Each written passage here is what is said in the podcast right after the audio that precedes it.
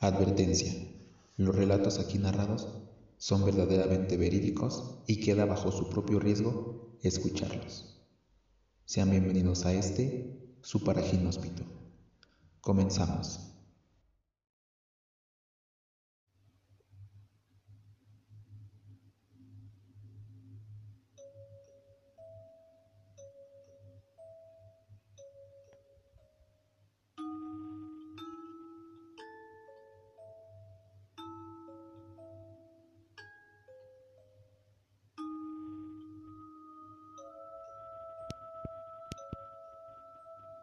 ¿Qué tal amigos? Bienvenidos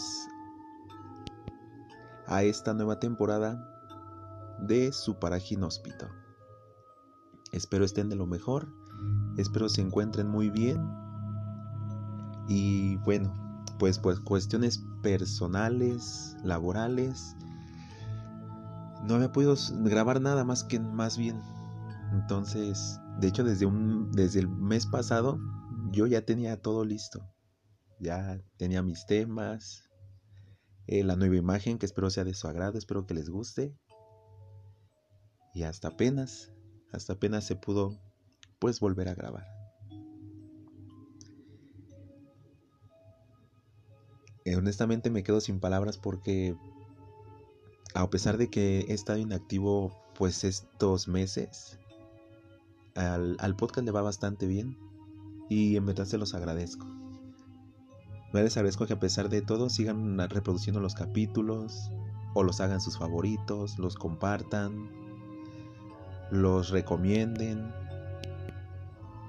Y qué mejor que recibir eso a, pesar de pues de no estar activo.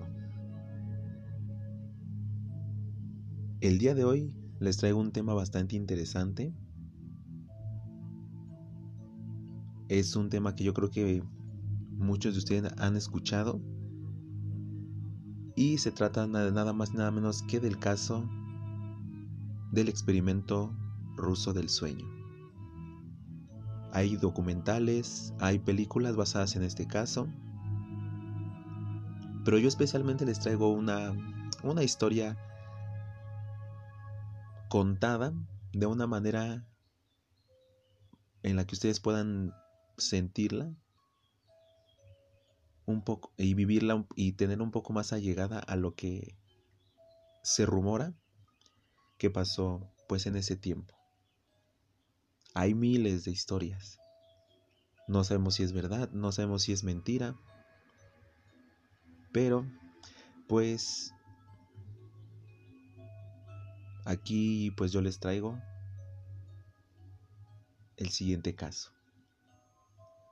Así que amigos, me da mucha alegría volver a decirles que tomen asiento, que se pongan cómodos, que apaguen las luces y que disfruten de este su paraginóspito. Comenzamos.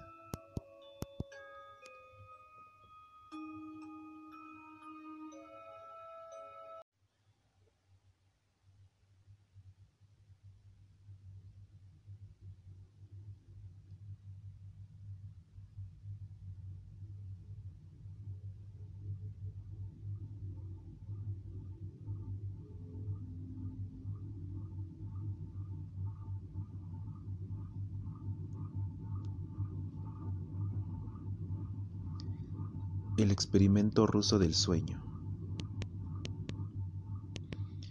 Investigadores rusos a finales de los 40 mantuvieron a cinco personas despiertas por 15 días, utilizando un estimulante basado en gas.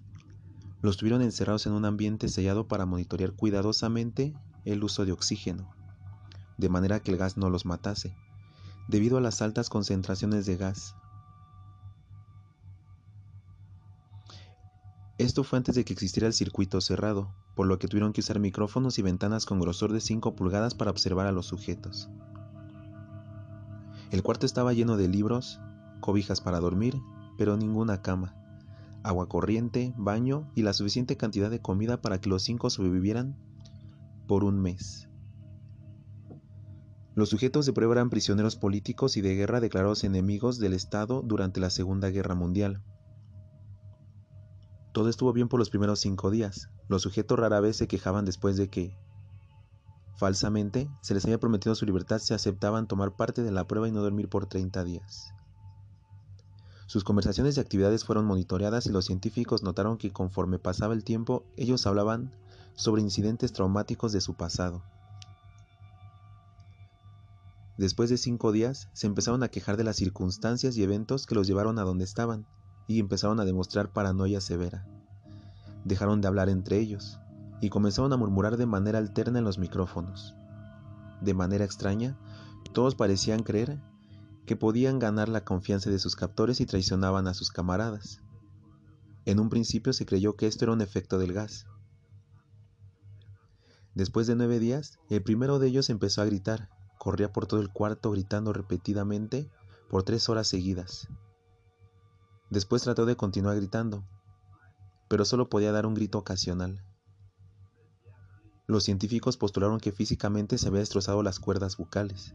La parte más sorprendente de este comportamiento fue cómo sus compañeros reaccionaron a esto.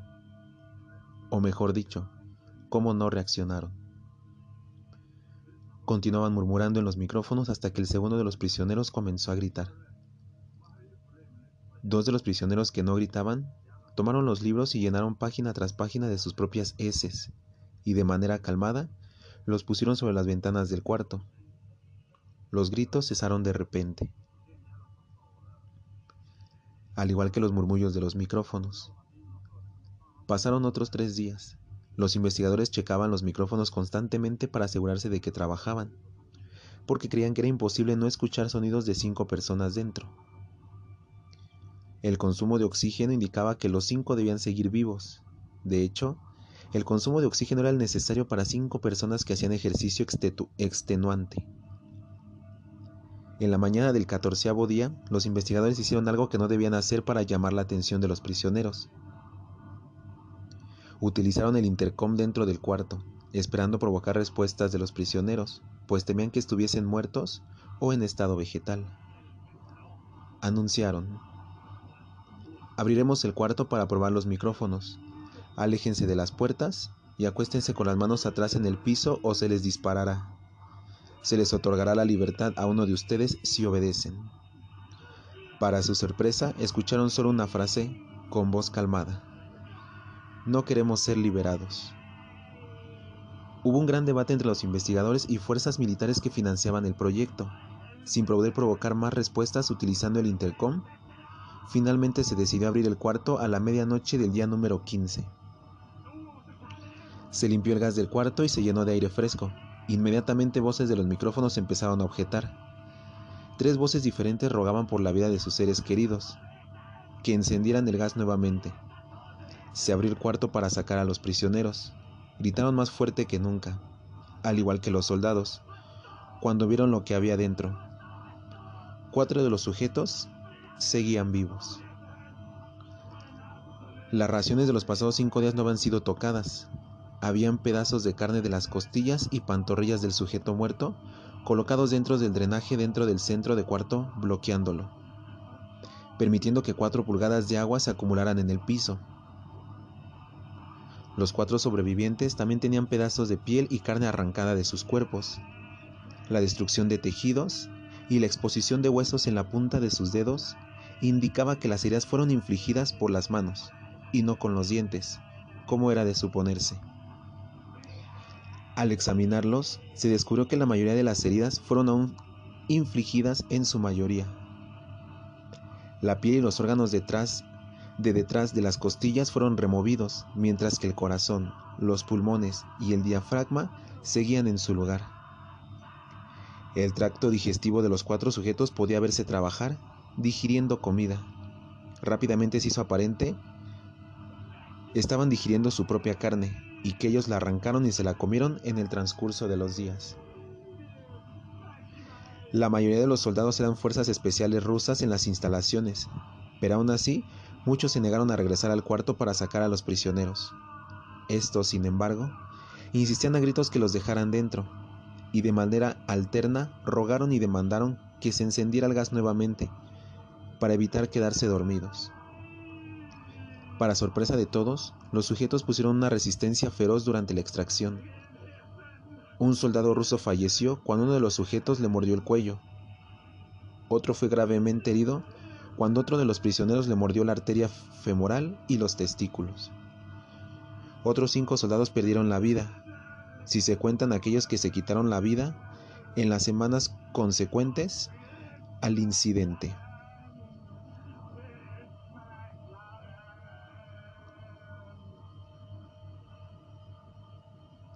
Durante la lucha, uno de los prisioneros dañó su brazo, sangrando de manera casi inmediata. Se intentó sedar al sujeto, pero fue imposible. Se le inyectó más de 10 veces de la dosis humana de morfina y aún así luchó como un animal rodeado, rompiendo las costillas un brazo de un doctor. Se veía latir su corazón al máximo por dos minutos completos, mientras se, se desangraba y continuó gritando por más de tres minutos, atacando a quien se le acercara, repitiendo la palabra más, una y otra vez, cada vez más débil, hasta que por un momento cayó en silencio.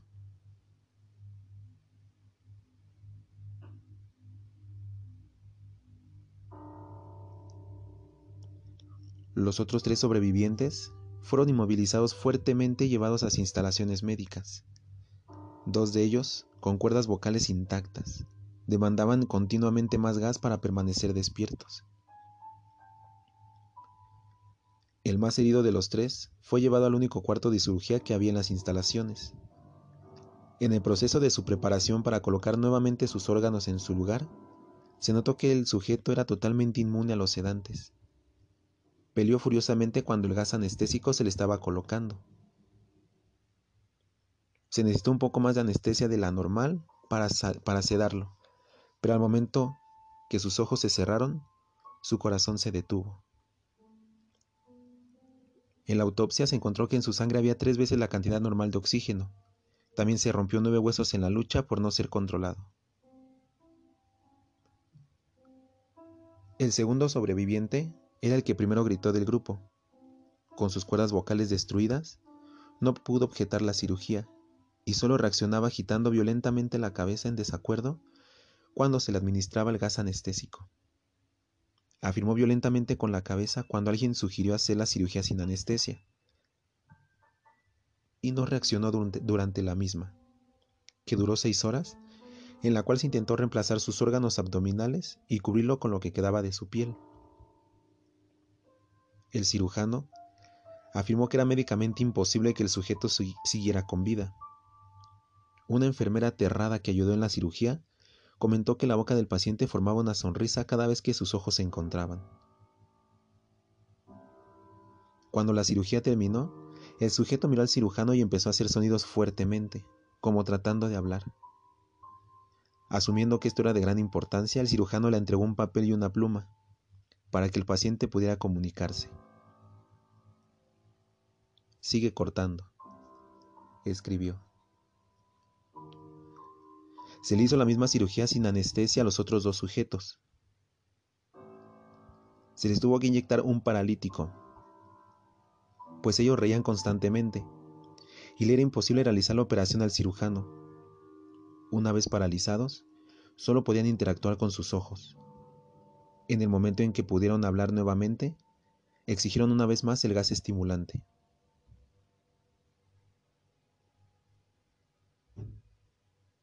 Los investigadores trataron de averiguar por qué se lastimaron de esa forma a sí mismos y por qué querían el gas nuevamente. La única respuesta fue, debo permanecer despierto. Se reforzó a los tres sujetos y los devolvieron al cuarto, para esperar su destino. Los investigadores, enfrentando la furia de sus benefactores militares por haber fallado las metas del proyecto, consideraron dar eutanasia a los prisioneros el comandante, un ex KGB, vio potencial en el proyecto y en su lugar decidió ver qué pasaría si ponían el gas nuevamente. Los científicos se negaron rotundamente, pero al final tuvieron que aceptar.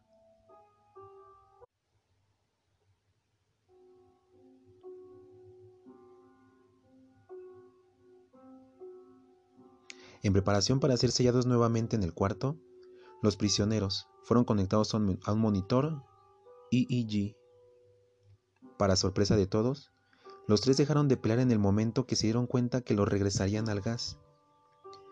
En ese momento, era obvio que los tres estaban haciendo un gran esfuerzo por mantenerse despiertos.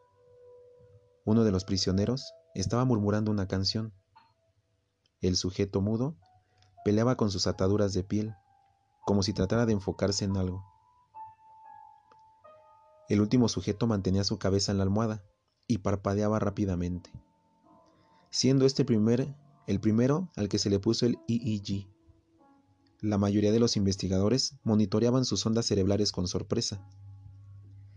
Eran normales la mayor parte del tiempo, aunque algunas veces aparecía una línea recta de manera inexplicable. Parecía que repetidamente sufrían de muerte cerebral. Mientras analizaban los datos, una enfermera notó que los ojos del sujeto se cerraron. Sus ondas cerebrales cambiaron inmediatamente por las de su sueño profundo. Luego se pusieron rectas y de manera simultánea su corazón se detuvo. El único sujeto que quedaba que podía hablar comenzó a gritar para que lo encerraran en ese momento. Sus ondas cerebrales mostraban las líneas rectas del sujeto que acababa de morir por quedarse dormido. El comandante dio la orden de sellar el cuarto con los dos prisioneros dentro, junto con tres de los científicos. Uno de los tres inmediatamente tomó un arma y abrió fuego contra el comandante, matándolo de un tiro entre los ojos. Después apuntó al prisionero mudo y le voló el cerebro. Apuntó al prisionero que quedaba vivo, mientras que los demás investigadores escaparon del cuarto. No me encerrarán con estas cosas, no contigo, le gritaba al prisionero que estaba atado al camastro. ¿Qué eres? demandó. Necesito saber. El prisionero sonrió. ¿Tan fácilmente te has olvidado de mí? El prisionero preguntó. Somos ustedes. Somos la locura que está encerrada en todos ustedes, rogando por libertad en cada momento de tu vida. Desde lo más profundo de tu mente animal, somos aquello de lo que te escondes en tu cama todas las noches. Somos lo que duermes y silencias y paralizas cuando te vas a tu cielo nocturno, donde no te podemos alcanzar. El investigador hizo una pausa, apuntó al corazón del prisionero y disparó. El IIG mostró una línea recta mientras el sujeto débilmente murmuró, casi tan libre.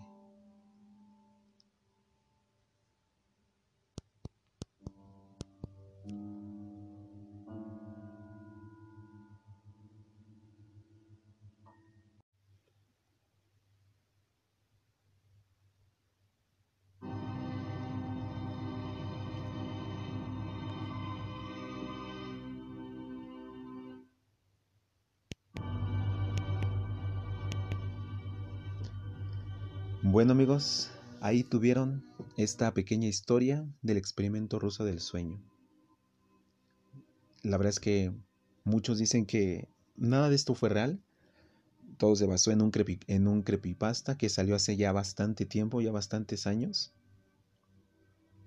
Y aunque todos sabemos que pues hay muchos videos, hay muchos relatos, hay muchas historias, pues Nunca sabremos si en verdad pasó o como les contaba desde un principio es solamente ficción. Aún así es un tema bastante interesante, es un tema que llama bastante la atención y es un tema que nos sigue sorprendiendo. Porque, seamos sinceros, el ser humano es capaz de todo y hacen hasta lo imposible por conseguir lo que quieren. Eso lo tenemos más que claro. Pero bueno, ahí, tuvieron esta historia que espero les haya, sido de su agrado. Muchas gracias por haber estado aquí. Muchas gracias por haberse tomado el tiempo de escucharme. Espero me ayuden a compartirlo, a recomendarlo para llegar a más personas. Y no olviden seguir este podcast en su plataforma favorita, ya sea en Spotify, Apple Podcast o en Google Podcast.